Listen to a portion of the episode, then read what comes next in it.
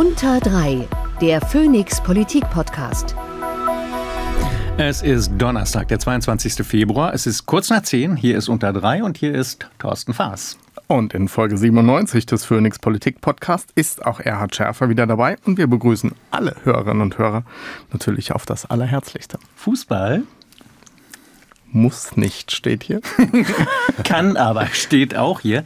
Es könnte die erste titellose Saison für euch werden. Was soll ich sagen? Seit Menschengedenken. Jedenfalls jüngerer Menschen. ja, also erstmal äh, haben wir jetzt alle einen Anreiz, auf der Zielgerade nochmal alles zu geben. Und äh, ich möchte sagen, auch die letzte Saison hätte ja fast eine titellose werden können. Insofern zählt bis zum Schluss. Jetzt könnt ähm, jetzt mal nicht genug kriegen an Titeln, wobei ich jetzt wahrscheinlich gar nicht weiß, wie viele es tatsächlich sind. Aber das ist alles nichts gegen die 49 Pokalsiege des FC Vaduz und großes Glück für euch, Liechtenstein hat keine eigene Liga. Naja, warum erzählen wir das alles? Ähm weil wir einen besonderen Gast heute begrüßen dürfen. Unter drei Goes Europe könnte man sagen, wir begrüßen den Regierungschef von Liechtenstein, Daniel Riesch. Herzlich willkommen. Guten Morgen ganz was Neues für uns. Ähm, für alle, die wenig wissen über das Fürstentum Liechtenstein, 160 Quadratkilometer, das heißt, es passt 16 Mal ins Saarland rein. Wir, wir, sonst ist ja immer umgekehrt, wie viele Fußballfelder passen ins Saarland. Rund 40.000 Einwohner habe ich gelesen, rund 20.000 Pendler aus Deutschland, Österreich, der Schweiz, ich glaube täglich oder fast täglich. Mhm. Das sechstkleinste Land der Erde, äh, aber das reichste in Europa gemessen pro Person am Bruttoinlandsprodukt und aber Liechtenstein hat den Vorsitz im Europarat. Also nicht ganz unwichtig alles in allem. Was führt Sie nach Berlin, außer wir? also sie, sie alleine wäre natürlich Grund genug gewesen, aber Sehr wir hatten gut. gestern äh, eine Veranstaltung, ähm, auch mit dem äh, Bundesminister Wissing und ähm, das war der Grund dann für meinen Besuch. Vorsitz im Europarat klingt ja erstmal tatsächlich sehr, sehr wichtig. Wie passt es zu einem doch so kleinen Land mit der wahrscheinlich auch überschaubaren Ressourcen, was Behörde, Struktur, Verwaltung betrifft? Wir sind seit ähm, 45 äh, Jahren Mitglied ähm, im Europarat, auch natürlich in verschiedenen anderen internationalen Organis Organisationen. Und beim Europarat ist es so, dass man turnusgemäß ähm, dann auch den Vorsitz ähm, übernehmen darf ähm, oder man kann auch sagen übernehmen muss. Aber für uns ist es natürlich ein Dürfen. Ähm, und die, in diesem halben Jahr ist es so, dass wir im Ministerkomitee diesen Vorsitz haben. Sie haben recht, es ist nicht ganz herausforderungslos. Wir haben eine Administration mit rund 1000 Mitarbeitenden. Mit diesen 1000 Mitarbeitenden ähm, verwalten wir diesen Staat und bringen den auch vorwärts. Und das diplomatische Korps ist auch entsprechend klein. Ähm, und insofern sind unsere Leute sehr gefordert, aber das sind auch sehr gute Leute. Und insofern machen wir diesen Vorsitz ähm, aus meiner Sicht bislang auch ähm, ganz gut in einer schwierigen Zeit für Europa, in einer schwierigen mhm. Zeit in der Welt, wie wir alle wissen. Beim Europarat muss man, glaube ich, gelegentlich ein bisschen Nachhilfe machen, weil es ist ja keine EU-Institution, sondern ganz unabhängig davon ein Forum für Debatten über allgemeine europäische Fragen. Und wie Sie schon gesagt haben, es gibt ähm, zwei ähm, ja, Säulen, wenn man so will, zwei Organe. Äh, einmal den von Ihnen schon äh, das erwähnte Ministerkomitee ähm, und die Parlamentarische Versammlung des Europarats, äh, in das die Parlamente der Mitgliedstaaten Vertreter entsenden. Also nochmal so eine zusätzliche genau. Ebene, die sich um Austausch kümmert, um Kontakte, ähm, auch um, um gemeinsame gemeinsame Ideen für Europa, aber wie gesagt unabhängig von der EU. Und ne? insbesondere um Menschenrechte. Und ähm, ich meine, äh, auch durch den Gerichtshof genau, für Menschenrechte. Er ist ja auch älter ähm, und, und größer eigentlich als, äh, als die EU, wenn man so will, mit 46 Mitgliedstaaten. Also das ist wirklich das Ganze. Äh, Europa hat einen anderen Fokus, ist ganz klar. Mhm. Und vom Namen her, das ist wirklich äh, manchmal ein bisschen schwierig. Es ist eben nicht der Europäische Rat, sondern der Europarat. Mhm. Und da wird es doch auch in den verschiedenen Hauptstädten manchmal ähm, äh, kommt es zu Verwechslungen. Ja. Ähm, aber es ist ein wichtiges, ähm, äh, eine wichtige Institution in Europa. Und bringt für Sie gewisse Reisetätigkeiten auch mit sich oder ja, würde das zu weit gehen? Äh, selbstverständlich äh, bringt es auch Reisetätigkeiten ja. für mich, für unsere Außenministerin, ja. für unser diplomatisches Korps. Jetzt ähm, Liechtenstein äh, liegt ja von hier aus gesehen ähm, im Süden, ähm, aber ähm, auch nach Straßburg ist für uns ähm, kein Problem. Wir sind in einer Stunde in Zürich und insofern gut angebunden auch ähm, an, an die internationalen Fluglinien, zwei Stunden oder ein bisschen mehr nach München. Von dem her, wir reisen immer viel und ähm, Sie haben die Größe äh, unseres Landes schon erwähnt. Ähm, als Liechtensteiner ist man eigentlich meistens in fünf Minuten schon Ausländer, ähm, weil man einfach die Grenzen äh, überschritten hat. Und von dem her Integration ähm, und Austausch ist, äh, ist in unserer DNA. Was für Impulse kann man da setzen im Europarat, äh, wenn man den Vorsitz hat? Also man kann auf der einen Seite natürlich ähm, schon einzelne Impulse setzen. Es geht aber vor allem auch äh, darum, äh, die, die Themen, die eben wichtig sind, weiterzuführen. Wir haben im Moment, ähm, geht es darum, ob der Kosovo ähm, ein neues Mitglied werden soll im Europarat. Es gibt gewisse Urteile des Menschenrechtsgerichtshofs, die in verschiedenen Ländern, unter anderem auch in der Türkei, umgesetzt werden sollen wollen, weil es dort auch um ähm, ähm, ja, äh, politische Verfolgung ähm, zum Teil geht. Und das äh, sind Themen, die man dann natürlich auch in den Händen hat und dann auch die Gespräche suchen muss und schauen, mhm. dass das weitergeht. Also von dem her ähm, ist es jetzt nicht so, dass man da kommt und in einem, einem halben Jahr äh, die Organisation neu ausrichtet, sondern es geht mehr darum, wirklich den, äh, die Prozesse dann auch weiterzubringen. Was ich tatsächlich einfach nicht weiß, ist die Ukraine Mitglied im Europarat? Ähm, ja. Okay. Und ja auch ein Fokus im Moment, ähm, oder? Also genau, die also, Unterstützung der Ukraine? Wie, genau, es sind wirklich ähm, die 46 Staaten inklusive der Ukraine, Russland Aserbaidschan, äh, genau, und Russland, Russland, Russland wurde ausgeschlossen, ja. genau. Vielleicht schauen wir auch mal in das Land hinein. Sie, Sie führen eine Koalitionsregierung, getragen von der Vaterländischen Union, der Sie angehören, und der, der Fortschrittlichen Bürgerpartei. Traditionell kann man sagen, oder? Die beiden Parteien. Ähm, wie, wie darf man sich das vorstellen? Ähm, ist das so eine Institution wie in der Schweiz, so ein, ein festes Arrangement, was eigentlich unabhängig von Wahlausgängen klar ist, dass man in der Konstellation regiert? Ich glaube, man kann nicht sagen, unabhängig von Wahlausgängen. Es ist so, dass die beiden Parteien, ähm, zum einen gibt es beide seit rund 100 mhm. Jahren, auch seit wir die ähm, Verfassung von 1921 haben, die sehr starke direkt demokratische Rechte auch ähm, äh, und parlamentarische Rechte beinhaltet. Und seit diesen 100 Jahren ähm, in, der Größ, in der großen Mehrheit war es eine große Koalition zwischen diesen mhm. beiden Parteien. Aber es gibt auch andere und wenn der Wahlausgang anders wäre, würde man wohl eine andere Koalition mhm. äh, dann auch ähm, machen können. Ähm, wir haben eine ähm, ja, guten Rückhalt in der, ähm, in der Bevölkerung. Äh, bei den letzten Wahlen äh, konnte sowohl die Fortschrittliche Bürgerpartei auch, als auch unsere Partei rund 36 Prozent ähm, auf, jeweils auf sich vereinen, also über 70 Prozent, ähm, die hinter der großen Koalition stehen. Und das gibt natürlich auch entsprechend Stabilität. Haben Sie auch so ein lustiges Label für die Koalition? Weil das ist ja in Deutschland so ein bisschen hip, äh, immer doch sehr farbenfrohe Namen zu vergeben. Das stimmt. Da, da, ich glaube, das seid, äh, seid ihr in Deutschland kreativer. Bei uns heißt die einfach große Koalition. Also wir, wir kürzen es noch nicht mal ab als GroKo oder so, sondern es ist einfach die große Koalition. Und Sie streiten auch ganz dolle, oder? Boah, streiten. Ähm, äh, wir diskutieren und wir sind.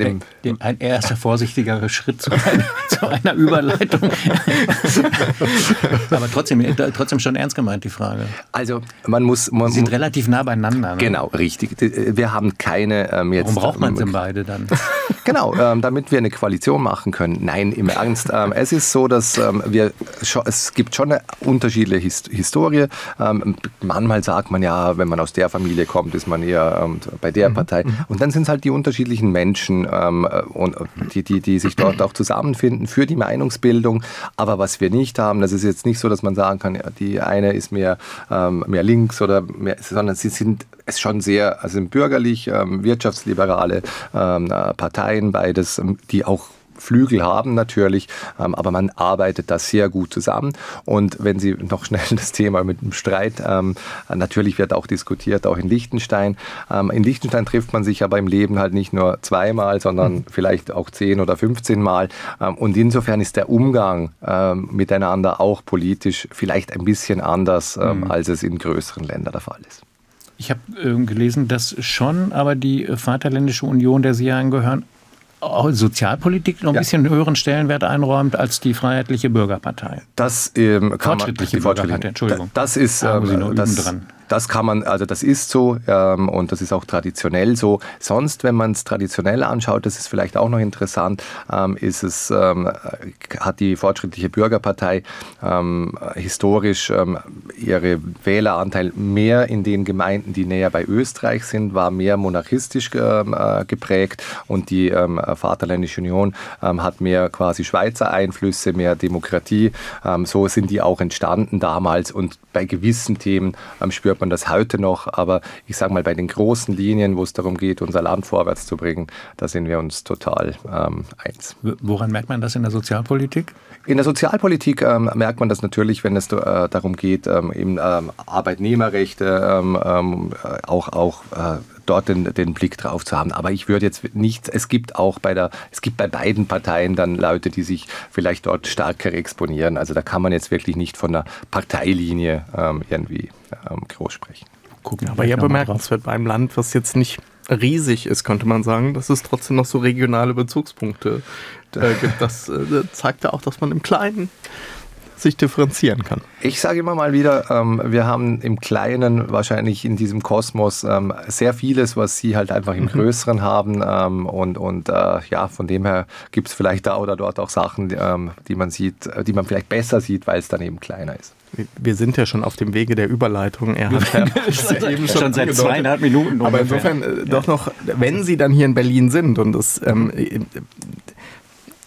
irritiert Sie das mitunter, was, was wir dann hier erleben mit Blick auf Streit?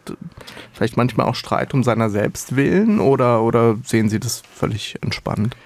Ja, völlig entspannt. Also wir, wir schauen natürlich ähm, immer auch gespannt ähm, auf Deutschland. Deutschland ist für uns extrem wichtig, mhm. für Europa generell, aber auch für unsere Wirtschaft und für unsere Beziehungen. Und insofern, wir, wir konsumieren auch sehr viel natürlich äh, deutsche Medien ähm, und wissen, ähm, was, was, hier, ähm, was hier passiert. Ähm, und insofern ist es nicht so, dass wir jetzt überrascht oder, oder irgendwas hier hinblicken, mhm. sondern wir wissen äh, um, die, äh, ja, um die Lage auch in Deutschland, um die Diskussionen in Deutschland. Ähm, und wenn es Deutschland gut geht, dann äh, geht es Europa gut. Und von dem her wissen wir auch um die Verantwortung, die man hier äh, in Berlin auch trägt. Wir haben das natürlich vor einem bestimmten Hintergrund gefragt und gehen da auch gleich noch mal ein bisschen auch mit, mit äh, auch Vergleichen ähm, ähm, zu Ihrer Situation äh, noch mal ein bisschen näher drauf ein. Koalition in Deutschland hier beschäftigt ja zumindest in Teilen, muss man sagen, gerade wieder mit sich selbst. Unser Gast aus Folge 91, ähm, etwa umgarnt äh, gerade auf das Leidenschaftlichste ähm, die Union, hat sich aber, wenn ich äh, das richtig gelesen habe, gestern dafür auch in der Präsidiums- und oder Vorstandssitzung der FDP da doch einen kleinen Rüffel eingefangen. Ähm, dafür auf jeden Fall so so oder so. Wir haben äh, dazu diesem Themenkomplex das hier. Der O-Ton der Woche. Ich habe das Interview des Generalsekretärs der FDP mit Interesse äh, gelesen. Die FDP muss aus eigener Kraft äh, bei der nächsten Bundestagswahl dafür sorgen, dass äh, wir mit ihr eine rechnerische Mehrheit äh, haben. Dann könnten wir miteinander äh, sprechen. Aber bis dahin ist die FDP Mitglied einer äh, Bundesregierung. Die FDP trägt äh, heute am Tag, auch nach diesem Interview, unverändert Verantwortung für die Ergebnisse dieser Regierung, der sie angehört. Wenn sie daran etwas ändern äh, will, dann muss sie nicht nur Interviews geben, sondern muss sie dem auch Taten folgen lassen.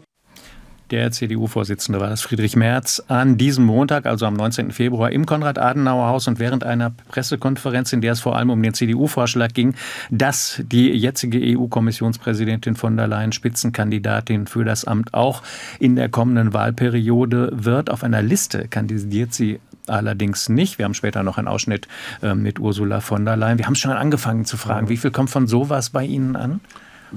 Eigentlich alles. Ähm, also das bekommen wir natürlich ähm, mit und, und das ist auch, ähm, ich glaube, äh, Deutschland muss gut regiert sein, es muss in Deutschland ähm, vorwärts gehen und diese, äh, diese Diskussionen, ähm, quasi auch die Richtungsdiskussionen, die, die bekommen wir natürlich äh, bekommen wir mit. Und es, wir haben auch Verständnis, dass es ähm, jetzt vielleicht einfacher ist, in einer Konstellation, wie wir sie jetzt in Liechtenstein haben, mit dieser großen Koalition äh, zu regieren, als ähm, mit einer Dreierkoalition, äh, wo man natürlich unterschiedliche Ausrichtungen hat. Und ähm, wir wissen es alle, die letzten zwei Jahre ähm, hat so viel Veränderung mitgebracht, ähm, wo es dann halt auch um, um sehr zentrale Dinge geht, wenn, wenn äh, grüne Politiker äh, plötzlich für Waffenlieferungen ähm, sind und, und vielleicht auch sein müssen. Das sind schon große Schritte, auch, auch wenn es um die Werte geht. Mhm. Ähm, und da haben wir großes Verständnis. Wird Deutschland gut regiert aus Ihrer Sicht? Ähm, ich maße mir da keine, kein Urteil ähm, an. Ich glaube, es ist einfach, es ist schwierig in dieser Zeit äh, gut ähm, äh, zu regieren und man muss Kompromisse finden und dann irgendwie vorwärts, ähm, vorwärts kommen. Und was äh, Regieren halt immer auch ist, ist entscheiden, ähm, agil zu sein und vorwärts mhm. zu machen. Und da gibt es äh, immer mal unterschiedliche Sichten, wie schnell man dann entscheiden kann, soll und äh, wie das auch möglich ist. Eine kurze Frage an den Politikwissenschaftler einfliegen, wie wir diesen Ton hatten von Friedrich Merz. Was soll dieses Vorpreschen jetzt auch von Gierserei aus deiner Sicht? Naja, ich glaube, es sind schon auch Warnsignale in die Koalition hinein, dass, dass es da gärt, dass es brodelt und dass das alles keine Selbstverständlichkeit ist. Also ich glaube, was man, was man schon innerhalb der FDP merkt, ist, dass, es, dass man da miteinander ringt und auch in verschiedene Richtungen ähm, äh, potenziell zieht. Ich meine, es gab dieses Mitgliederbegehren, was damit ging es ja schon los er hat ja auch hier im Podcast, als er hier war, gesagt, dass er persönlich durchaus eine Affinität für die CDU hätte. Und das ist ja legitim. Das, ja, mhm. schon, aber ne, das nochmal in Erinnerung zu rufen, ähm, auch über den Tag hinaus, zeigt, glaube ich, dass auch die drei beteiligten Ampelparteien wissen, dass es um eine Menge geht und, und für die FDP geht es auch um die Existenz. Und ich glaube, sie wissen schon, dass auch wenn Merz sagt, die müssen es aus eigener Kraft schaffen, dann, dann tut er ihnen richtig weh damit, mhm. weil das ist natürlich eng und das weiß die FDP auch. Aber er weil sie es 2013 eben nicht geschafft haben. aber er schadet doch dem ohnehin schon angekratzten Image durch solche Aussagen nochmal zusätzlich, weil er damit doch auch sagt, irgendwie eigentlich ist das hier die falsche, völlig falsche Kombination.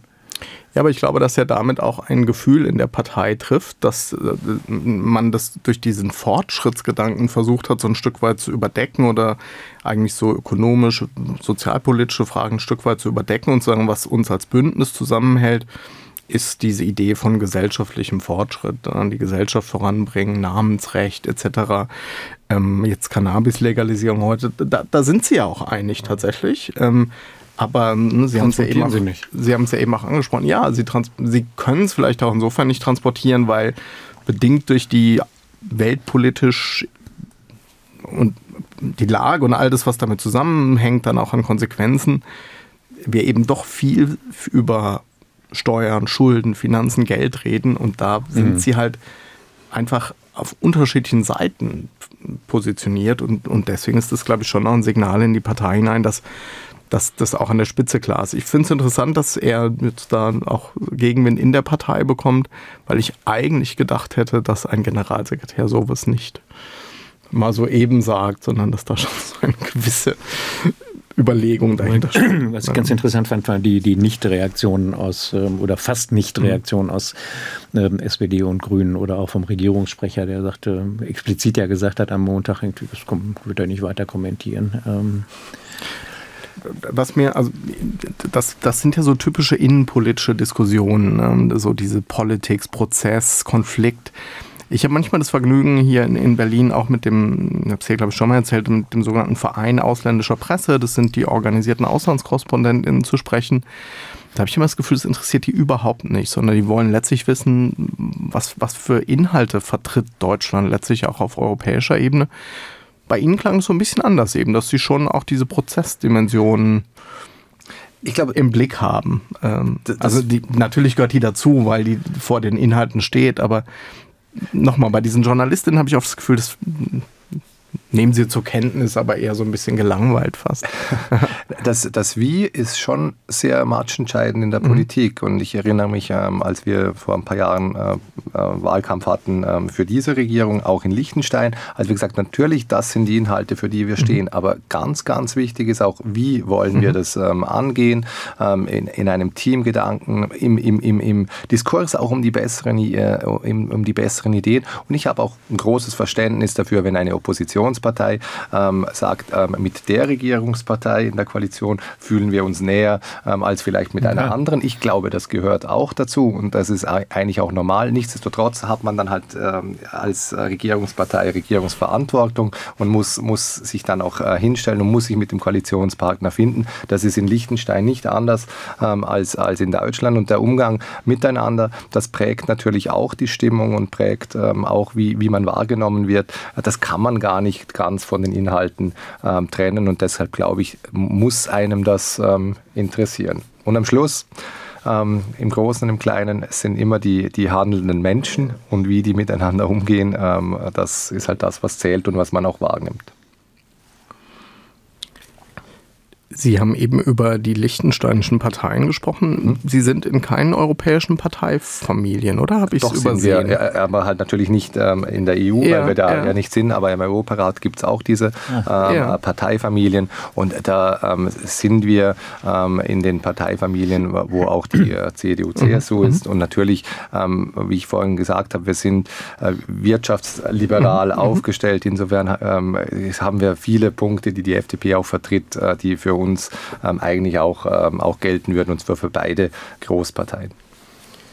Wir hangeln uns ja so ein bisschen äh, durch so Analogien hier. Ich bitte um Verständnis. Ähm, in Deutschland würde man oft sagen, so Politik, ich glaube, es hat was mit Größe zu tun, aber ich formuliere es mal als Frage. Ähm, das Konflikthafte hat auch was mit der Größe zu tun und gerade so im 40.000 Einwohner, in Einwohner, Erhard Schäfer hat es genannt, da würde man natürlich so, keine Ahnung, an vielleicht bestimmte kleinere Einheiten denken, wo man oft ein sehr pragmatisch technisches Politikverständnis hat, wo es gar nicht so sehr um ideologische Fragen geht. Ähm, schimmert so ein bisschen bei Ihnen durch ab und an, wenn Sie sagen, so, wir sind uns einig, große Schnittmengen, wirtschaftsorientiert. Ich würde würd das nicht unbedingt so als so technisch ähm, sehen. Ich glaube, wenn man den Bodenseeraum als mhm. größere mhm. ähm, Einheit ähm, anschaut, es gibt auch die internationale Bodenseekonferenz, mhm. wo auch äh, Teile von Bayern, Baden-Württemberg, Vorarlberg und die Schweizer Kantone drin sind. Da sind wir uns, ich sage manchmal auch so in diesem alemannischen Raum, ähm, wenn es um, um Tugenden, um Werte geht, glaube ich, sehr ähnlich. Leistung soll sich lohnen, Leistung darf auch was kosten ähm, und denen, denen es wirklich nicht gut geht, denen muss, muss man auch helfen. Also diese Unterstützung Unterstützung muss auch da sein. Und auch bei uns jetzt in Liechtenstein auch ein Staatsverständnis, wo man sagt, wir nehmen wenig, ähm, wir geben aber auch wenig. Mhm. Also es ist mhm. auch beispielsweise, wenn wir manchmal gefragt werden, ja, also Subventionen, ähm, quasi ähm, Ansiedlungsgeschichten, Startups, was bekommen die, dann kann ich eigentlich immer ähm, antworten, nichts. Ähm, die kriegen die guten mhm. Rahmenbedingungen. Mhm. Ähm, mhm. Der Staat nimmt wirklich auch wenig, aber man bekommt dann auch nicht viel. Und das ist, äh, das ist, das führt aus meiner Sicht auch zu viel Selbstverantwortung, dass die Leute sagen, ja gut, wenn ich was, wenn ich was mhm. tue, auch mhm. unternehmerisch, wir haben eine extrem hohe Unternehmerdichte, ähm, Unternehmensdichte, dann, dann, dann ist das was Gutes. Und, und das ist jetzt nicht etwas, wo ich sage, das, das zeichnet unsere Partei aus oder die andere mhm. Partei, mhm. sondern ich glaube, das zeichnet so ein bisschen auch den, den, den Schlag, Menschenschlag bei uns aus. Wir machen mal weiter ähm, und äh, in guter Tradition äh, stellen wir unsere Gäste hier natürlich auch vor. Ähm, das tun wir nicht irgendwie, sondern mit dem Erhard Seiner. Die Tempo-Bio. Unser Gast wurde geboren im schweizerischen Grabs und wuchs auf in der Gemeinde Planken im Oberland des Fürstentums Liechtenstein und damit in der einwohnermäßig kleinsten Gemeinde des Fürstentums. 470 Einwohner habe ich gefunden, aber Planken ist nicht zu unterschätzen, denn die bislang einzige Olympiasiegerin des Landes, Hanni Wenzel nämlich, wuchs in Planken auf, auch wenn sie in Straubing in Bayern geboren wurde. Daniel Riesch besuchte das Liechtensteinische Gymnasium in Vaduz, wie wir gelernt haben. legte dort auch sein Wirtschaftsabitur ab und studierte anschließend BWL an der LMU in München, der Uni St. Gallen und der Uni Zürich, wo er einen ersten Abschluss machte. Es folgte ein Studium der Wirtschaftsinformatik in Freiburg in der Schweiz und die Promotion zum Doktor der Wirtschaftswissenschaften. Das war 2007. Danach arbeitete unser Gast zunächst am Competence Center E-Business der Fachhochschule Nordwestschweiz, anschließend in verschiedenen Führungsfunktionen für eine Digitalagentur in Zürich welche digitale Plattformen für mittlere und größere Unternehmen entwickelt. 2015 wechselte Daniel Riesch zur Liechtensteinischen Post. Wir kommen zur Politik. Unser Gast ist Mitglied der Vaterländischen Union, haben wir schon angesprochen, neben der fortschrittlichen Bürgerpartei FBP eine der Volksparteien in Liechtenstein. In der VU stieg Daniel Riesch 2016 ins Präsidium auf, machte aber schon 2017 den nächsten großen Karriereschritt. Da wurde er nämlich in der Koalitionsregierung von FBP, damals stärkste Kraft, und VU anderthalb Prozentpunkte hinter der FBP, damals Regierungschef Stellvertreter und leitete das Ministerium für Infrastruktur, Wirtschaft und und Sport. Über und durch das Wirtschaftsministerium hatte Riesch ab 20, Frühjahr 20 auch Verantwortung, den Corona-Folgen entgegenzuwirken, unter anderem durch Hilfspakete zur Unterstützung der Unternehmen im Land, in das, wir haben schon gesagt, täglich etwa 20.000 Menschen aus Österreich, Deutschland und der Schweiz pendeln. Zudem erarbeitete er als Minister ein Mobilitätskonzept 2030 sowie eine Energiestrategie 2030. Das war vorausschauend, wenn man mal so sagen darf. Bei der Parlamentswahl 2021 erzielten FPP FDP und VU das identische Prozentergebnis. VU lag aber mit 42 Stimmen vorne. Daher war sie Wahlsiegerin und deshalb gab es auch den Wechsel im Amt des Regierungschefs. Im März 21 wurde unser Gast deshalb im Landtag, so heißt das Parlament in Liechtenstein, gewählt und von Erbprinz Alois vereidigt. Im fünfköpfigen Kabinett sind erstmals mehr Frauen als Männer. Das ist die Übersicht. Fehlt Ihnen was? Nein, ich glaube, das war ziemlich umfassend. Das ist gut. So soll es sein. Erstmals mehr Frauen als Männer im Kabinett. War das ein bewusstes Symbol oder hat sich so ergeben? Nein, das war kein Symbol. Ähm, es ist bei uns so, dass man, äh, wir werden ja quasi vom Parlament dann eben mhm. vorgeschlagen mhm. und normalerweise, wenn, wenn äh, quasi, äh, wenn die Wahlen anstehen, dann geben die Großparteien bekannt, wen sie gerne in die Regierung schicken würden. Also das ist schon sehr früh bekannt und da hat man sich eben bei beiden Großparteien jeweils für einen Mann und zwei Frauen entschieden, die aufzustellen. So hat sich das ähm, ergeben geben mhm. und das funktioniert sehr, sehr gut. Das Wahlrecht hat Liechtenstein erst seit 1984. Als letztes Land in Europa haben sie es möglich gemacht. Frauenwahlrecht. Frauenwahlrecht. Entschuldigung. Ja, ähm, ja, das ist äh, nicht, äh, nichts, worauf wir wahnsinnig stolz sind, dass das so spät war. Wie konnte ähm, das passieren? Äh, das ist eben Demokratie. Ähm, das wurde mehrfach an, an, der Urne verworfen von den Männern ähm, äh, damals natürlich, äh, weil die Frauen ja eben noch nicht abstimmen durften. Ähm, wir sind froh, dass es heute anders ist. Erhard Schärfer hat das ja gerade geschildert und sie einen wirtschaftswissenschaftlichen Hintergrund und man liest auch von ähm, Ihnen mitunter Sätze, dass Sie den Staat wie ein Unternehmen führen. So, ähm, was habe ich mir darunter vorzustellen? Ja, genau. Das, ja, das sind nicht nur Sätze, das ist wirklich ähm, in unserer äh, DNA. Sie haben ja meine Biografie äh, gerade ähm, äh, gehört und äh, wir, in Liechtenstein ist es recht typisch, dass ähm, Leute aus der Wirtschaft, ähm, aus Führungspositionen dann in die Politik kommen, weil es bei uns keine politischen Karrieren gibt. Also das ist, wir haben ein Milizparlament ähm, und äh, vor, vor, dem Hintergrund ja, sind meistens in der Regierung auch Leute aus der Wirtschaft und die gehen dann irgendwann auch wieder wieder äh, in die Wirtschaft. Das ist so mal. Was hier ja viel zu wenig passiert, ein Wechsel, was in den USA mhm. auch sehr viel häufiger ist. Ne? Äh, aber hier im Grunde ganz, ganz selten. Genau, ja. Große Ausnahmen. Ja. Werner Müller erinnere ich jetzt spontan, äh, der mal Wirtschaftsminister war, der aus der Industrie kam. Richtig, ja. Und dann hört es auch fast schon auf. Ja. Naja, und also, Entschuldigung, aber in die andere Richtung natürlich auch sehr schnell skandalisiert, dass man, also, stimmt. also gehört ja auch dazu ja. an der Stelle. Ja, stimmt. Ja. Jetzt haben wir Sie unterbrochen. Überhaupt kein Problem. Ja, das, ist, das, ist, mal das Personelle. Das andere ist aber auch, wenn man unser, als Beispiel unser Finanzhaushaltsgesetz anschaut, dann steht da drin, wir dürfen in einer Vierjahresperiode, wir müssen immer diese Finanzplanung vorlegen, ähm, nicht ähm, mehr ausgeben, als wir einnehmen. Das äh, ist aus meiner Sicht recht sinnvoll und auch unternehmerisch. Wir müssen das ein- bis dreifache unseres ähm, äh, Staatsbudgets als Reserven halten. Wir mhm. haben keine Schulden, mhm. sondern wir haben diese Reserven. Mhm. Das ein- bis dreifache heißt aber auch, wenn wir das Dreifache erreichen, dann müssen wir dem Parlament sagen, ähm, was wir jetzt mit den Überschüssen tun, wenn wir das Einfache unterschreiten ähm, oder in die Richtung kommen, müssen wir sagen, wie wir das ins Lot kriegen, ähm, damit das wieder funktioniert. Und jetzt kann man vielleicht, ähm, Sie haben vorhin gesagt, wir sind eines der reichsten Länder, jetzt könnte man sagen, ja, ihr habt da sowieso keine Probleme.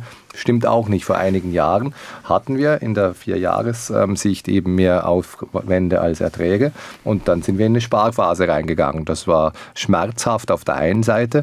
Auf der anderen Seite sage ich, das ist wie ein Fitnessprogramm. Dann muss man halt mal wieder äh, ein bisschen abspecken auf gut Deutsch und schauen, dass man, dass man fit bleibt. Und das sind schon so diese ähm, aus meiner Sicht ähm, unternehmerischen Grundsätze, die da gelten. Wir haben auch eine Innovationsabteilung ähm, und es ist bei uns auch so, dass wir halt mal Dinge auch ausprobieren, auch ähm, äh, im, im, im, Gesetzgebungsprozess, auch äh, regulatorisch. Mit, äh, wir waren sehr früh mit einem äh, Token- und Blockchain-Gesetz. Mhm. Ähm, jetzt wird in, auf EU-Ebene solche Sachen äh, reguliert und ich glaube, da zeigen wir einfach in der Nische, wir können selten in der Breite, aber eben äh, in der Nische natürlich überzeugen, wenn wir innovativ sind und wenn wir vorangehen. Falls Christian Lindner jemals diese Folge hört, wird er an dieser Stelle Tränen in die Augen bekommen, weil er das Wort Überschüsse gehört. Ja, wir sind da im guten Austausch, Herr Lindner und ich. Nein, aber das alleine, alleine die, alleine, weil hier wird ja verzweifelt gesucht, wie man noch, wie man noch ja. Geld oder wo das Geld noch herkommen soll, wenn Sie sagen, oh, wir haben Überschüsse und überlegen, müssen dann überlegen, was wir damit machen. Ja, wobei wir ja in Deutschland auch in jüngerer Vergangenheit oft welche hatten sogar. Ne? Ähm, aber aktuell ja, ist aktuell. es natürlich, ähm, ist es, ist es natürlich geradezu dramatisch. Ähm, das, ist, das ist richtig. Gehört zu diesem ähm, Unternehmensbild, ähm, das Sie verwenden, auch so die Idee, dass da ein starker CEO an der Spitze steht, der auch durchaus alleine oh, Dinge entscheiden darf? Sophisticated. Ja, Vielen Dank, ich I try. Ähm, das würde man sich ja manchmal vielleicht wünschen, ähm, ist aber auch gar nicht ähm, meine Art. ich habe vorhin gesagt, auch das Wie ist mhm. wichtig, mhm. das Team ist wichtig und ich habe auch gar nicht diese Kompetenzen, als äh, wenn, man, wenn wir jetzt die Richtlinienkompetenz mhm. des Bundeskanzlers anschauen, das habe ich nicht ähm, ich kann nur über eine Mehrheit ähm, quasi auch in der Regierung. Ich brauche äh, die anderen. Und ähm, wir versuchen natürlich auch immer, äh, das äh, so lange zu diskutieren, bis alle dahinter stehen können. Und das braucht ich, natürlich auch starke mhm, Führung, mhm. auch wenn man mhm. die Kompetenz nicht hat, durchzugreifen. Mhm. Umso mehr muss man führen und umso mehr Leadership braucht es wahrscheinlich auch. Ich bin nicht ganz sicher, aber ich fürchte, er war eine Stufe drüber. Hatte ich den Fürst gemeint. äh, und ich will jetzt gar nicht über Monarchie ja. reden, sondern was, was schon bemerkenswert ist und was ich spannend finde, ist, dass man ja mit einer Verfassungsreform in der jüngeren Vergangenheit diese Position gestärkt hat. Das finde mhm. ich wirklich bemerkenswert, ne? dass, dass wir an vielen Stellen in Europa Monarchinnen, Monarchen haben, die durchaus auch immer noch verbriefte starke Rechte haben, die sie aber, glaube ich, niemals nutzen würden. 2003 eine Reform auf den Weg zu bringen, die die Position des Monarchen stärkt, ist schon ungewöhnlich, oder? Ja, ich glaube, da muss man das ganze Bild dann auch mhm. nehmen. Vielleicht noch ganz kurz, warum mhm. habe ich gleich bei mir angefangen? Nicht, äh, weil ich so, so auf mich äh, zentriert bin, aber wenn Sie CEO sagen, dann ist das die operative mhm. Ebene und die operative Ebene. Genau, genau und, und das ist genau ähm, das Bild, was man, glaube ich, auch haben muss, ähm, auch das Parlament und, und, und bei uns eben die zwei Souveräne, Fürsten mhm. und Volk. Das ist mehr wie der Aufsichtsrat ähm, mhm. oder in der Schweiz der Verwaltungsrat ähm, und wir sind sind quasi die, äh, die Exekutive, die, die, die Geschäftsführung.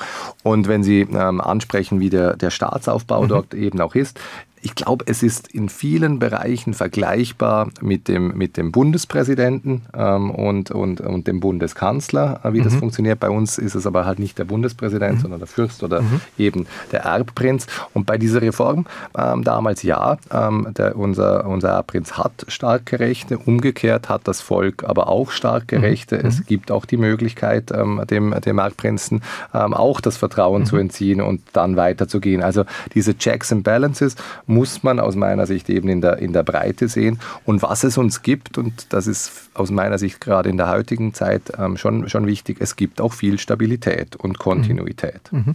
Jetzt müssen wir noch mal was äh, vielleicht für alle Fälle, weil es so, so, so im Nebensätzen immer nur liefen will, für die, die sich nicht so gut vorbereitet haben, wie wir es zumindest versucht haben, äh, vielleicht auch noch mal erklären. Jetzt war die Rede vom Erbprinzen, genau. aber es gibt ja auch den Fürst noch. Der ist ja auch noch da. Richtig. Ähm, und der ist ja eigentlich an der Spitze Ihres ähm, Staates. So ist das. Also äh, geben Sie uns in zwei, drei Sätzen. Das mache ich gerne. Also das Staatsoberhaupt ist der Fürst, ähm, aber er hat seinen Sohn. Das ist Adam. Das ist der Hans Adam II. Er hat seinen Sohn Erb Prinz Alois quasi als geschäftsführenden ähm, äh, okay. Äh, Staatsoberhaupt oder als Stellvertreter eingesetzt. Das kann man gemäß unserer Verfassung und seit 20 Jahren nun ähm, es liegen die, die Geschäfte dann äh, des, des Staatsoberhauptes beim, mhm. äh, beim Erbprinzen. So ist das geregelt. Mein Eindruck, Thorsten, war, Sie vergleichen zwar die, die Rollen mhm. quasi mit auch mit unserem Bundespräsidenten. Das stimmt in Teilen ja auch, weil Bundespräsident muss ja auch Gesetze mhm. unterzeichnen. Hat in der jüngeren Vergangenheit auch Situationen gegeben, wo er äh, lange drüber nachgedacht hat und dann es auch nochmal äh, zurückgegeben mhm. hat. Ist es trotz oder siehst du trotzdem noch größere Unterschiede und mehr Möglichkeiten für den Fürsten oder und oder den Erbprinzen? Naja, was man nicht ganz vergessen darf an der Stelle ist, dass der eine gewählt ist und der andere ja. nicht. Äh, das sollte man auch nicht ganz unter den Tisch fallen lassen an der Stelle. Und was nochmal, was ich bemerkenswert finde, ist ähm, eben diese Entscheidung, korrigieren Sie mich, aber durchaus ja auch verbunden mit einem gewissen Druck von Seiten des Fürsten, Hauses ähm, doch mehr Rechte zu wollen. Das finde ich das Bemerkenswerte. Nicht, dass, nochmal, es gibt viele Monarchien in Europa, ja. das ist, glaube ich, vollkommen vollkommen okay, aber die doch darauf zu dringen, ähm, mehr Rechte zu bekommen, das finde ich ungewöhnlich tatsächlich. Und das, ich meine, das schlägt sich ja auch nieder, wenn Sie sowas anschauen wie Freedom House Index, ähm, ne, wo man so Demokratien, politische Systeme auf der Welt anschaut. Da stehen Sie auf Platz 65, äh, mhm. äh, was politische Rechte betrifft. Das äh, ja, ist schon ein Statement irgendwo. Aus meiner Sicht stehen wir äh, komplett zu Unrecht, äh, nur auf Platz 65, aber ich bin froh um diese... Nur bei der Politik, genau, nicht bei genau, Rechtsstaatlichkeit. Ich, aber ich bin froh um, äh, diese, um diese Frage, weil okay. es, na, ich verstehe auch gut, ich habe ja auch äh, lange in Deutschland gelebt, ich verstehe auch gut den Blick, äh, ein deutscher Blick ja. auf, auf eine Monarchie, wo man sagt, wie, also,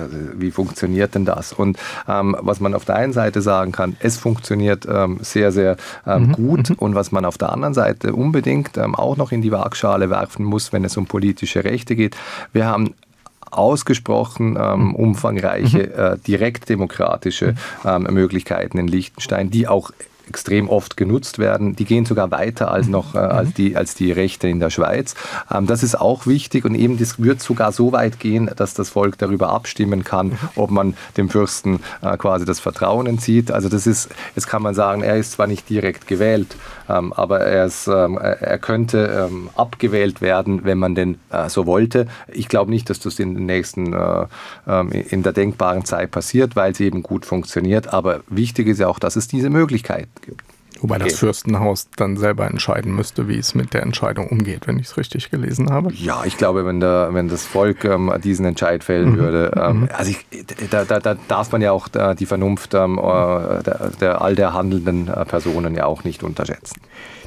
Noch ein anderer Aspekt, den, den ich spannend finde. Ähm, Sie haben 40.000 Einwohner, Einwohnerinnen, 20.000 Stimmberechtigte. Mhm. Auch nicht ganz wie soll man sagen, ich will nicht sagen, nicht ganz normal, aber doch ein, ein, ein geringer Anteil an Stimmberechtigten, oder? Genau. Gerade ja. mal die Hälfte. Richtig. Das hängt vor allem auch mhm. damit zusammen, dass wir einen sehr großen mhm. Ausländeranteil mhm. haben. Natürlich auch viele Schweizer, Österreicher und Deutsche, aber mhm. auch ähm, natürlich auch seit den 70er Jahren äh, große, ähm, äh, ähm, äh, also viele Leute aus Italien, mhm. Portugal, äh, Balkan und, und die leben dort, die können, die können sich einbürgern mhm. lassen ähm, nach einer gewissen Zeit, aber viele ähm, entscheiden eben auch das nicht zu tun und damit haben wir 35 Prozent ähm, Ausländeranteil und ähm, aus dem ergibt sich dann eben auch, dass, ähm, dass die, die Anzahl Stimmberechtigten ähm, bei, äh, bei rund 20, ein bisschen mehr als 20.000 ähm, liegt muss doch noch was fragen. Also, sind die Hürden so hoch, wenn man sich bei Ihnen einbürgern will? Nein. Oder woran liegt das? Weil ich meine, wenn man eh da ist äh, und auch schon so eine lange Zeit, äh, ist es doch naheliegend, dass man auch äh, die Gelegenheit nutzt, parlamentarische Rechte oder demokratische Rechte wahrzunehmen durch Einbürgerung. Es liegt bei, zuweilen daran, je nach Herkunftsstaat, dass man ähm, quasi nicht Doppelbürger sein kann, sondern dass man dann halt äh, den, den Pass beispielsweise aus Deutschland abgeben Aha. muss. Und das ist eine persönliche Hürde, die ich durchaus verstehe. Die Diskussion kennen wir auch. Wir müssen aus. Ähm ja, auch in Deutschland ein Thema, über das man, finde ich, viel mehr reden müsste tatsächlich. Ich meine, ja. wir haben Teile Berlins hier, wo ähm, auch ein Drittel oder teilweise die Hälfte der Menschen kein Wahlrecht hat, mhm. mangels. Ja, also und, und dass man sich dann wundert, dass Leute sich nicht repräsentiert fühlen ist eigentlich nicht so überraschend. so, ja. Aber wir, wir müssen quasi aus Gründen, ja, ja, wir müssen quasi aus Gründen der konstitutionellen Erbmonarchie äh, kurz ein wenig feierlich und staatstragend werden und kurz in die Hymne Liechtensteins hineinhören. Aus Zeitgründen nur ein Ausschnitt.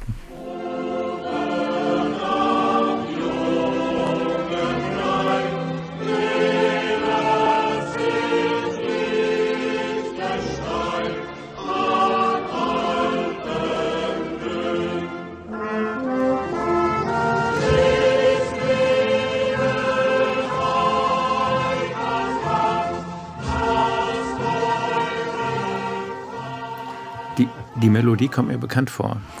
Ja, ähm, wahrscheinlich kommt sie Ihnen, weil Sie noch nicht so alt sind, kommt sie Ihnen bekannt vor, weil die gleich klingt wie die britische Hymne. Es gab früher ähm, eigentlich, ich bin nicht sicher für Deutschland auch, aber für viele europäische Länder war es eine Einheitshymne. Ähm, und hm. wir die, und die äh, Königreiche Sachsen und äh, Bayern beispielsweise habe ich gelesen, haben sie gelegentlich auch mal genutzt. In Russland wurde sie genau. auch mal genutzt. Genau. In Norwegen gilt sie, glaube ich, sogar noch. Ich, da bin ich nicht richtig, ganz sicher, ja. bevor ich mich da richtig festlege und äh, dummes Zeug erzähle, sage ich es mit allergrößter Vorsicht. Ich meine, die Melodie ist natürlich schick, aber warum ist ihr nichts Eigenes eingefallen?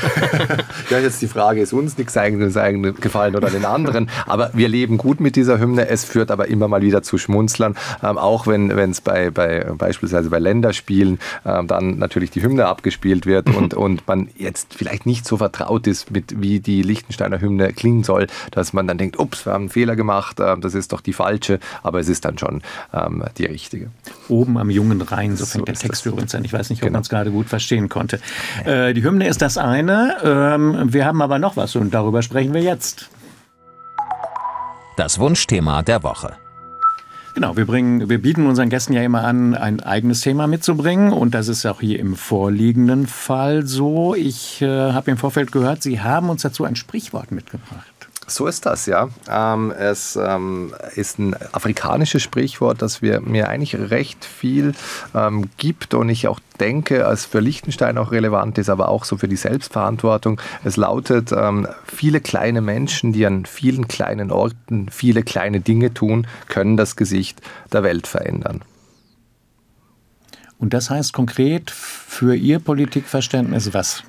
Für mein Politikverständnis jetzt nicht ähm, quasi äh, auf Landesebene ähm, heißt das, dass eben die, dass, dass, ähm, die politische Macht immer auch von unten kommen ähm, soll. Demokratie ist wichtig, Selbstverantwortung ist wichtig, sich einzubringen und vor allem auch das Tun, was in diesem Sprichwort drin ist, dass man eben aktiv ist und dass man sich nicht quasi abgehängt fühlt, sondern dass man sich als Teil etwas Größeren versteht. Das ist für mich extrem wichtig auf einer persönlichen Ebene ähm, und aber auch, wenn wir wir ein Kleinstaat ähm, sind, wie wir ihn mhm. sind, ähm, dann wir können auch etwas bewegen. Wir können nicht über Macht ähm, etwas machen, aber wir können Dinge tun ähm, und mit diesen Dingen auch einen Beitrag leisten, dass die Welt ähm, vielleicht nur an kleinen Orten, aber an diesen Orten eine bessere wird. Und das ist so dieses Selbstverständnis, ähm, das mir in diesem äh, Sprichwort sehr gefällt und für mich wichtig ist. Und es steckt mit drin, dass die direkte Demokratie ähm, ähm einen größeren Stellenwert hat bei Ihnen? Für mich ist das wichtig, ähm, äh, weil es auch in, ja, bei uns ein Stück weit auch in der DNA äh, drin ist, dass wenn man natürlich mitbestimmen kann, ähm, dann, dann ist man auch mitverantwortlich und ähm, dann kann man weniger über die da oben schimpfen, was die immer machen, wenn man es ja korrigieren kann oder könnte. Bei uns ist die Hürde extrem tief ähm, für ein Referendum oder für eine Initiative 1000 Unterschriften. Jetzt können Sie sagen, ja, relativ zu den 20.000. Ähm, aber, Hätten wir. Aber absolut ähm, muss man sagen, es ist einfach in Liechtenstein die 1000 Unterschriften mhm. zu bekommen. Wir stimmen deshalb auch sehr oft ab ähm, und das ist auch gut so. Ähm, und dann ist es eben, dann, dann sind die Lösungen, dann sind die, die Entscheide breit getragen und, und das wird auch dann ähm, breit akzeptiert. Das ist auch so lange Prozesse wie in der Schweiz. Da, da wird ja sehr lange, ähm, also wenn, wenn's, wenn da direkte Demokratie ins Spiel kommt, ähm, Volksabstimmung, wird ja sehr lange ähm, äh, informiert drüber. Es wird viel diskutiert. Es ist ja ein relativ langer Prozess, also nicht ja. so, wie sich das manche hierzulande vorstellen. Äh, äh mal eben zack, äh, Volksbefragung ausrufen und dann zwei Monate später wird dann abgestimmt. Also bei uns ist es schon eher so zack. Ähm, also ich mache ein Beispiel. Wir haben gerade kürzlich über ähm, sowohl ein elektronisches Gesundheits Dossier, was ja in Deutschland auch diskutiert wird, ähm, abgestimmt, weil es gab eine Initiative, die gesagt hat, die Lösung, wie die wir heute haben, mit dem Opt-out, also ich kann sagen, ich möchte keines, ähm, soll in ein Opt-in gewählt werden, dass ich sagen muss, ich möchte eines. Und ähm, da gab es eine Initiative letzten Herbst. Die ist dann ähm, zustande gekommen. Dann hat die Regierung drei Monate Zeit, die, die Abstimmung anzusagen. Das war dann im Januar der Fall. Dann hat man abgestimmt. Die Abstimmung ging so aus, dass das Volk gesagt hat, nein, Opt-out ist, äh, ist schon richtig. Also alle sollen eins haben und sich sonst abmelden äh, müssen. Das ist äh, das gleiche Konzept wie in äh, Deutschland. Und, ähm, und damit ist das jetzt. Demokratisch ähm, quasi mhm. bestätigt, äh, mhm. was wir vor zwei Jahren schon eingeführt haben. Und das geht dann wirklich innerhalb von einigen Monaten ähm, und dann äh, ist entschieden. Wobei, ich meine, ja, verstehe das total, aber wenn Sie in die Schweiz schauen, gibt es natürlich auch Beispiele, dass großes Spaltpotenzial hat, direkte Demokratie, oder? Und dass es auch Themen gibt, die, die man doch sehr emotional aufladen kann. Das passiert bei Ihnen gar nicht, weil Sie sozusagen doch so einen breiten Konsens, was so Grundsatzfragen. Nein, nein, das passiert auch. Ich meine, ja. entscheiden hat immer mit, ja, äh, mit Spalt, also sonst ist es ja nicht entschieden, wenn alle äh, sich einig sind. Aber es hat auch äh, dieses, äh, wenn das Volk entschieden hat, mhm. dann hat das Volk eben entschieden und dann ist mhm. es so. Und manchmal gefällt einem das und manchmal gefällt einem das halt mhm. halt nicht. Also mhm. mir gefällt es auch manchmal nicht. Aber ähm, dann ist ja der Abstimmungssonntag und am Montag geht man zur Arbeit und, äh, und macht weiter mit dem Entscheid, den man den dann, äh, dann auch hat. Also ich glaube, diese hohe Akzeptanz mhm. dann auch zu sagen, mhm. ja, jetzt, ist, jetzt haben wir gemeinsam entschieden mhm. ähm, und jetzt geht es weiter, ähm, die hat am Schluss weniger ähm, quasi ähm, Spannungspotenzial als nicht sich äußern zu können. Und, und wir haben extrem hohe äh, Beteiligungswerte, in der Regel über 70 Prozent mhm. ähm, äh, Stimmbeteiligung, ähm, was dann auch dazu beiträgt, dass man sagt, ja gut, also äh, haben wir jetzt wirklich gemeinsam entschieden. Was hat Ihnen denn nicht gefallen ähm, an, in jüngster Zeit? Oh, ja, das war in der letzten Legislatur. Ich ähm, habe mich stark dafür eingesetzt im öffentlichen Verkehr, dass wir eine S-Bahn-Lösung ähm, bekommen. Auf den, es gibt äh, einige ähm, Schienen in Liechtenstein, Eisenbahn, äh, Eisenbahnschienen und ich hätte gerne äh, dort die S-Bahn gehabt, aber über 60 Prozent der Bevölkerung hat gesagt, ähm, so wollen wir das nicht. Mhm. Und dann bin ich am Montag auch wieder arbeiten gegangen und habe gesagt, okay, äh, das Mobilitätskonzept, Sie haben es vorhin erwähnt, das war ein sehr wichtiger Punkt dort äh, drin. Und, und lieber Auto fahren oder Bus oder? Ja, ähm, es wird sehr viel Auto gefahren und auch Fahrrad und auch Bus. Ähm, und, ähm, aber die S-Bahn, die kommt jetzt so nicht und jetzt müssen wir halt weiterschauen. Hm. Genau, das hat mir nicht gefallen. Ja. Ich verstehe das. Wenn Sie hier in Berlin sozusagen auf landespolitischer Ebene, ne, also was hatten wir in jüngerer Vergangenheit? Deutsche Wohnen enteignen, ähm, was eine breite mehr auch, aber mhm. ne, Deutsche Wohnen enteignen, ähm, was sich dann in, in, im praktischen Prozess, weiß ich nicht, vielleicht hat man es auch nicht genug versucht, aber was bis heute, also was irgendwie auch Erwartungen geweckt hat, die sich dann in der operativen Zeit einfach nicht, nicht bewahrheitet haben. Und dann wurden Kommissionen gegründet, wie man jetzt mit diesem Volksentscheid umgeht. Stellen wir die falschen Fragen in Deutschland oder fehlt uns Erfahrung? Oder weil irgendwie diese positiven Wirkungen springen einen jetzt nicht sofort an in Deutschland, ähm, was direkte Demokratie betrifft. Also ich glaube, Sie haben ja erwähnt, es ist dann ja mhm. mehr auf Landesebene mhm. oder in, in, in, in kleineren äh, Bereichen. Da muss ich ganz ehrlich sein, da bin ich jetzt nicht so bewandert, mhm. wo, wo, dann, ähm, wo das dann durchläuft. Ich glaube, ähm, meine Erfahrung ähm, aus den letzten mhm. Jahren ist, die, die, die Fragestellungen waren immer sehr klar. Mhm. Äh, die Entscheide waren dann ähm, manchmal knapp, aber was sie bedeuten, war dann auch immer klar. Und wir haben jetzt bei uns nie eine Kommission gemacht, ähm, die dann ähm, herausfinden musste, was mit dem Volksentscheid jetzt geschehen mhm. soll. Also von dem her, glaube ich, ist die Fragestellung muss klar sein. Die Antwort ist in der Regel auch eine klare. Äh, und dann kann man weiterarbeiten wir arbeiten auch weiter. Ja, ähm, wobei wir noch, ich noch einen kleinen Zwischenschritt nicht auslassen will. Also das ist, ähm, wir haben jetzt so ein bisschen so ins, ins Kleinere geguckt. Äh, wir haben am Anfang auch schon mal ähm, gesprochen über Ihre Einbindung innerhalb Europas, etwa über den Europarat. Warum sind Sie nicht in der EU? Ähm, wir haben vor 30 Jahren entschieden, ähm, Mitglied im europäischen Wirtschaftsraum äh, zu werden. Das sind ja alle 27 EU-Staaten plus Island, Norwegen und ähm, Liechtenstein. Das war für uns damals ein sehr wichtiger Schritt vor dem Hintergrund, dass äh, die Schweiz fast zeitgleich, also eine Woche vor uns auch quasi darüber abgestimmt hat. Die Entscheide waren aber unterschiedlich. Die mhm. Schweiz hat sich dagegen entschieden, wir haben uns dafür ähm, entschieden und wir fühlen uns mit dieser sehr, sehr engen Form der Integration äh, in Europa ähm, sehr wohl. Das ist jetzt äh, nächstes, nächsten Monat wird äh, in Brüssel 30 Jahre europäischer Wirtschaftsraum auch gefeiert ähm, und, und es hieß früher mal, das ist nur so eine Vorstufe und danach seid ihr dann auch in der EU. Ähm, für Island, Norwegen und uns stellt sich die Frage nicht. Wir sagen, das ist eine super ähm, Form der europäischen mhm. Integration, für uns sehr, sehr passend und äh, deshalb wird in Liechtenstein auch nicht diskutiert, wollen wir jetzt EU-Mitglied werden oder nicht, weil, weil das so sehr gut passt.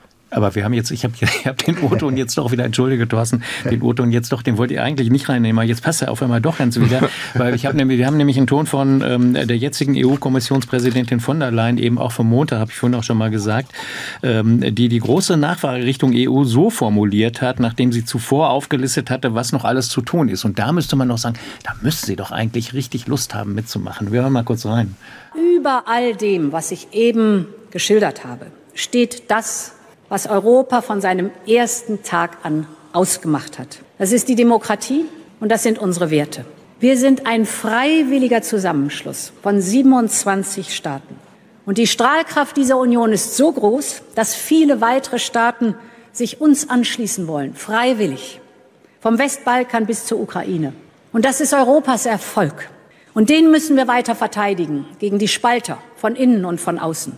Und das ist die Aufgabe, die ich mir stelle und daran möchte ich weiterarbeiten. Ja, überzeugt Sie das nicht? Äh, ja und nein. Ähm, ich glaube, die EU ist äh, zweifellos sehr, sehr wichtig. Man kann, aber die EU ist nicht Europa. Ähm, Europa ähm, hat 46 ähm, Staaten, wenn ich jetzt Russland einfach mal abgezählt habe. Ähm, und ähm, die vereint sich auch im Europarat. Also Europa ist so viel mehr ähm, als, als die EU. Man kann sagen, die EU ist vielleicht das Herz, aber es gibt auch andere Organe. Und es gibt auch Staaten, ähm, ich nehme sehr erfolgreiche Staaten wie die Schweiz, wie Norwegen, wie, ähm, wie, auch, wie auch Großbritannien, die sagen, die EU ist nicht ähm, unsere Lösung, aber wir sind Europäer und wir wollen sehr, sehr eng zusammenarbeiten. Und, und aus meiner Sicht ist eben auch der IWR wirklich diese nächste äh, Form der Zusammenarbeit. Wir haben entschieden, nicht in Brüssel am Tisch zu sitzen, mhm. wenn die Gesetze ausgearbeitet werden, aber in Liechtenstein sind über 12.000 EU-Rechtsakte ähm, übernommen und anwendbar. Also wir sind direkt betroffen, mhm. ähm, aber wir sitzen halt nicht am Tisch, wenn wir verhandeln, aber wir sind ähm, super committed ähm, und auch happy damit, wie es im Moment ist. Weil die EU sie möglicherweise auch mehr kosten würde, als sie ihnen nutzen würde? Also uns kostet ähm, die EWR-Mitgliedschaft auch was. Es gibt einen Finanzierungsmechanismus, äh, wo, wo Norwegen, Island und Liechtenstein auch, ähm, auch bezahlt. Also das ist äh, nicht so, dass das für uns jetzt gratis wäre, aber es ist eine gute Lösung, ähm, so wie es ist. Es ist mehr, dass wir sagen, wir hätten wahrscheinlich auch nicht den wahnsinnigen Einfluss, wenn wir am Tisch sitzen würden. Mhm. Ähm, und insofern ähm, ist, ist diese Form mhm. wirklich gut. Und ich glaube, auch ähm, die Ursula von der Leyen hat auch schon darüber gesprochen. Vielleicht braucht es auch bei der Erweiterung der EU auch andere Formen mhm. irgendwann in Zukunft. Und wer weiß, vielleicht kann der IWR ein Beispiel sein, wie man auch so eine graduelle ähm, äh, ja, äh, Mitgliedschaft dann irgendwie ausgestaltet. Für uns passt das jedenfalls sehr gut. Und wir fühlen uns als Europäer, auch wenn wir nicht ähm, EU-Mitglied sind. Was auch gut passt, was auch gut passt, ist die nächste Kategorie. Die Zahl der Woche. 165.000 Schweizer Franken pro Einwohner. Das war laut Amt für Statistik in Liechtenstein 2020 das sogenannte Bruttonationaleinkommen in Liechtenstein. Zum Vergleich, das Bruttonationaleinkommen in Deutschland pro Kopf 2022 bei 48.000 Euro. Gut, die sind relativ dicht inzwischen. Ähm, warum sind Liechtensteiner so reich? Also das rechnerisch? Ist, rechnerisch, man muss statistisch. Genau, statistisch, das, was man da sehen muss. Das heißt aber Einzelne sind noch reicher. Äh, ja, was man sehen muss, wir haben, Sie haben es schon mehrfach erwähnt, wir haben 40.000 Einwohner, mhm. 42.000 Arbeitsplätze, über 20.000 Leute, die natürlich auch äh, beitragen äh, zur Wirtschaftskraft und zur Wirtschaftsleistung und auch zu diesen ähm, Zahlen. Also die Region funktioniert einfach auch sehr gut ähm, und statistisch hilft uns das vielleicht auch, ähm, äh, mit, dass wir dort äh, gute Zahlen ähm, auch präsentieren können. Und ich glaube, also es, es ist ein sehr unternehmerisches äh, Land. Wir haben 5000 aktive äh, Betriebe. Da sprechen wir wirklich über äh, Unternehmen und doch zahlreiche auch Weltkonzerne wie beispielsweise die Hilti, ähm, die ein Liechtensteiner Unternehmen ist und von dort aus operiert, aber auch andere. Ähm, und Denen geht es gut bei uns, denen gefällt es auch bei uns, die investieren massiv in Forschung und Entwicklung, ähm, aber die brauchen auch die Zugänge ähm, zu den Wirtschaftsräumen, die brauchen, ähm, die brauchen auch ein starkes Europa, auch ein starkes Deutschland. Mhm. Nur so kann das funktionieren. Zu den 5000 Unternehmen zählen Sie auch die Banken und Geldhäuser und die gehören da auch dazu, ähm, aber es sind natürlich sehr viele Gewerbebetriebe, auch Kleinstbetriebe, die zu diesen 5000 dazugehören. Wenn wir die Banken anschauen, wir haben 13 ähm, lizenzierte Banken in Liechtenstein, also die äh, tragen jetzt absolut in Zahlen äh, zu diesen 5000 nicht, äh, nicht so viel bei. Aber was vielleicht auch noch interessant ist, ähm, der Finanzplatz ist wichtig, macht rund 23 ähm, Prozent der Bruttowertschöpfung aus. Das wirklich Wichtigste ist bei uns die Industrie und das verarbeitende Gewerbe mit über 40 Prozent Prozent der Bruttowertschöpfung. Damit sind wir eines der höchst industrialisierten äh, Länder ähm, äh, der Welt und das ähm, überrascht äh, vielleicht schon, wenn man an Liechtenstein hm. denkt. Ja. Ich, ich, bin nicht dazu gekommen zu gucken, was für eine Industrie Sie ähm, haben. Also ich habe extrem divers. Also ich habe die Hiltier erwähnt, ja. die kennt man in Deutschland natürlich auch. Dann gibt es ähm, ein weiterer sehr großer ähm, Betrieb, ist die Ivoclar. Ähm, die sind ähm, führend in, in, in der Zahnproduktion, also quasi äh, falsche, falsche Zähne, wenn man so will. Die sind auch äh, global unterwegs. Dann hat die, äh, gibt es die Presta, die wurde von der ThyssenKrupp vor einigen Jahren äh, übernommen. Das ist die ThyssenKrupp Presta, die produzieren, ist auch der größte Arbeitgeber in Liechtenstein, die produzieren Lenksäulen ähm, und, und, und, und und ähm, Systeme für, für Autos, aber aus Liechtenstein mit verschiedenen Standorten in der Welt. Und auch im Nahrungsmittelbereich ähm, äh, sind, wir, ähm, sind wir gut aufgestellt äh, mit einigen größeren äh, Firmen. Also es ist sehr, sehr breit diversifiziert mhm. ähm, im, im, Produktionsbereich und das macht uns natürlich auch ähm, in Krisen ein Stück weit resilient mit, den, mit dem starken Finanzplatz, der mhm. äh, dazukommt. Wenn man Liechtenstein recherchiert, kommt nicht das zuerst, sondern Sie wissen es.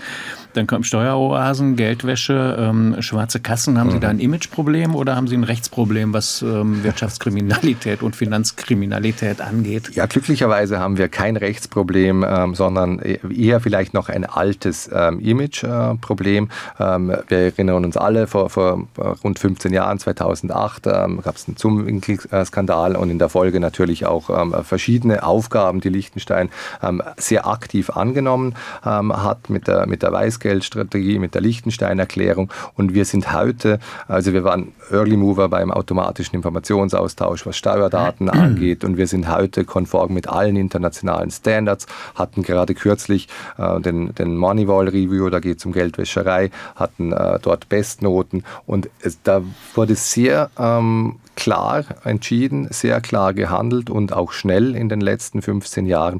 Und ich würde sagen, seit rund fünf bis zehn Jahren ist der Finanzplatz überhaupt nicht mehr mit dem zu vergleichen, äh, den es mal äh, gab. Das wird uns auch so attestiert. Aber ähm, das Image äh, vielleicht, ähm, das, ähm, äh, das gibt es noch und da versuchen wir natürlich auch mit, mit Fakten dann, dann aufzuklären. Und vielleicht ein Wort noch zur Steueroase. Ähm, also man bezahlt Steuern in Liechtenstein, sowohl die Betriebe als auch die, äh, auch die Menschen, aber sie sind halt nicht so hoch wie andernorts. Heute fällt die Entscheidung über die EU-Agentur gegen Geldwäsche. Irgendwie ganz aktuell, habe ich äh, durch glückliche Fügung heute noch mitgekriegt. Ähm, ganz aus den Schlagzeilen sind Sie trotzdem nicht raus. Also auch wenn Sie das, was Sie, ähm, äh, wenn das stimmt, was Sie gerade geschildert haben. Ähm, der Spiegel hat im Oktober 22 ähm, berichtet vom Geldwäscheverdacht gegenüber einem ukrainischen Oligarchen. Beteiligt mhm. war die Unionbank. Da gab es, glaube ich, sogar ein Ermittlungsverfahren. Ich formuliere bewusst vorsichtig. Es gab einen Geldwäscheverdacht zudem ähm, im Zusammenhang mit äh, Venezuelas Präsident Maduro Maduro ähm, bei der Liechtensteinischen Landesbank und sogar der Bank des Fürstenhauses. Also mhm. Also ganz raus sind sie ja da offenbar nicht da aus mein, dem Geschäft. Na, Oder man, aus den Schlagzeilen zumindest. Ich habe das schon mehrfach so formuliert, da ist man nie ganz raus. Ich glaube, das äh, Auffälligste wäre, wenn wir keine Fälle hätten. Dann würde man nämlich sehen, äh, dass die Aufsicht nicht funktioniert. Und für uns ist es wichtig, okay. quasi auch, auch reinzugehen, wenn wir das sehen, hart reinzugehen, das auch aufzuklären. Und wir arbeiten da auch ähm, mit, mit den deutschen Agenturen oder auch mit anderen ähm, äh, also Behörden sehr eng zusammen. Und ich glaube, es ist wichtig, Geldwäscherei wird es immer geben. Ähm, aber wichtig ist, dass wir, sie, dass wir sie finden und wenn wir sie sehen, dass man äh, zusammenarbeitet und dann auch aufdeckt.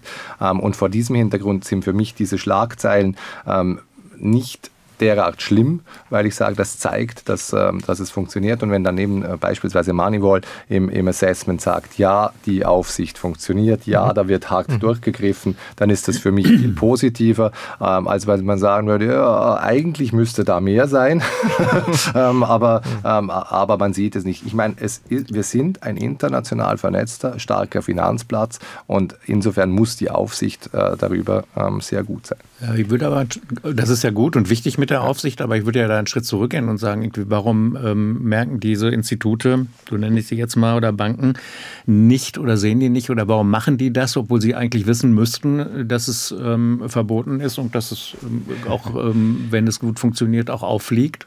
Ähm, ich meine, ich könnte die Frage zurückgeben. Wir kennen äh, aus jedem Finanzplatz, auch aus, auf dem Deutschen. Ich sage ähm, sag nicht, dass wir hier besser, ich sag nicht, genau, dass wir hier genau. besser also sind. Also insofern, es sind Menschen, die handeln. Es gibt Leute mit krimineller Energie, ähm, die versuchen, dort irgendwas zu tun, was man nicht tun soll. Und insofern, das wird man nie äh, verhindern können, dass es, diese, dass es diese Fälle gibt. Aber man muss sie finden, man muss sie ahnden, man muss hart durchgreifen.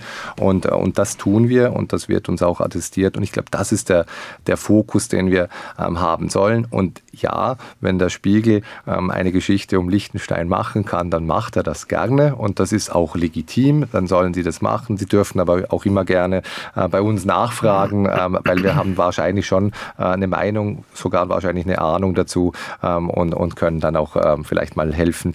Äh, aus einer Geschichte ähm, kann man immer was Großes machen oder man kann äh, versuchen, äh, die Fakten so hinzukriegen, dass es eben ein realistisches Bild gibt. Und ich wir, wir, verstecken uns in diesen Themen überhaupt nicht, sondern haben da volle. Also was jetzt falsch, was Sie geschrieben haben im Spiel, oder, oder gilt das, was Sie davor gesagt haben, dass Ihre Finanzaufsicht funktioniert? Genau. Und das dem Ganzen auf die Spur gekommen ist. Richtig, es ist eben beides. Es ist, gibt diesen Fall und da ist man bei dieser äh, Bank ja auch dann äh, sehr ähm, aktiv geworden ähm, von, der, von der Aufsicht her. Aber es, man kann das immer aus zwei Sichten natürlich sehen. Man kann den Skandal sehen ähm, oder man kann sagen, wie hm. das dann aufgedeckt okay. wurde wurde. Und ich glaube, der Fokus war jetzt weniger auf dem Aufdecken, sondern mehr ähm, auf dem, was halt dann vielleicht äh, ja, lieber gelesen wird. Ich sag's mal so.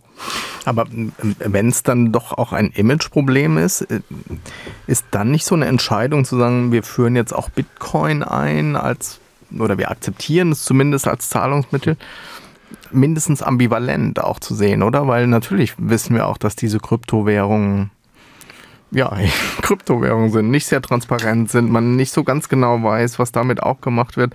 Also warum dann so eine Entscheidung? Also ich sehe, dass man sagt, wir sind modern, aber natürlich hat es doch dann just an der Stelle auch eine Kehrseite ähm, wie, wie, soll ich sagen, ich habe vorhin gesagt, ähm, wir sind, äh, haben auch einen unternehmerischen mhm. und innovativen Ansatz. Ich weiß nicht, ob es das Sprichwort in, in Hochdeutsch wirklich gibt. Im Dialekt gibt es, das heißt, zu Tode gefürchtet ist auch gestorben. Mhm.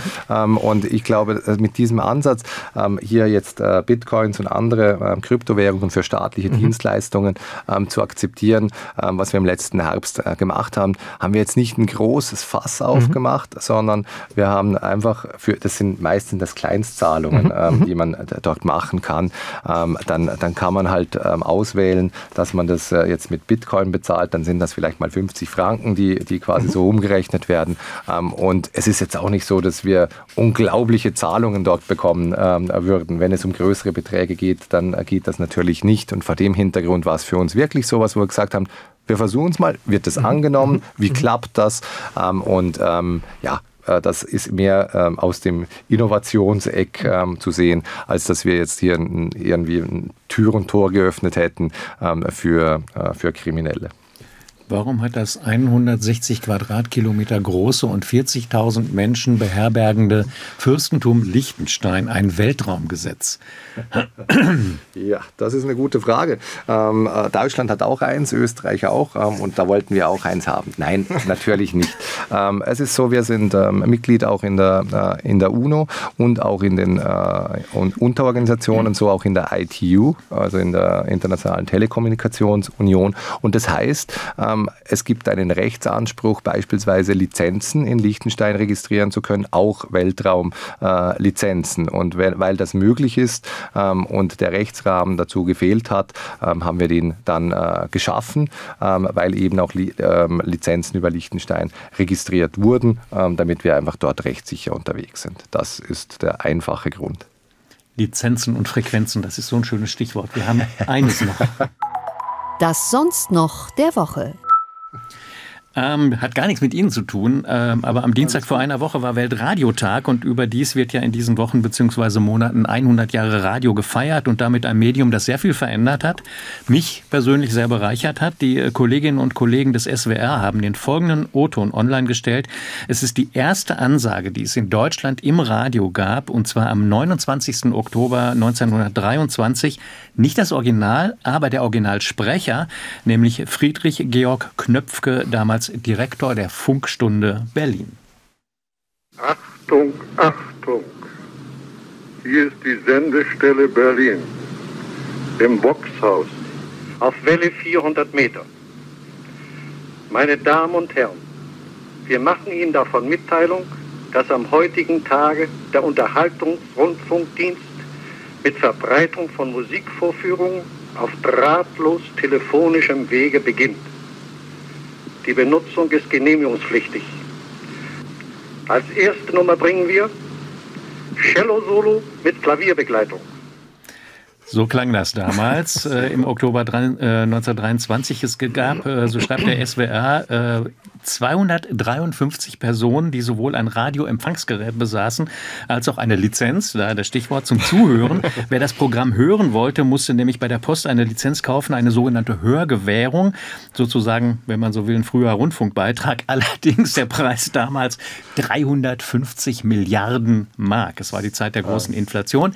Technisch sind wir heute weiter, aber ohne das Radio keine Podcasts, ohne Podcasts kein Unter drei und ohne Unter drei heute keine Stunde mit dem Regierungschef von Liechtenstein Wittgenstein, herzlichen Dank, dass Sie da waren. Wir hatten viel Spaß. Und haben wir immer viel gelernt. Vielen Dank für den Besuch. Danke, Danke. dass Sie da waren. Und tschüss. Bis zum nächsten Mal.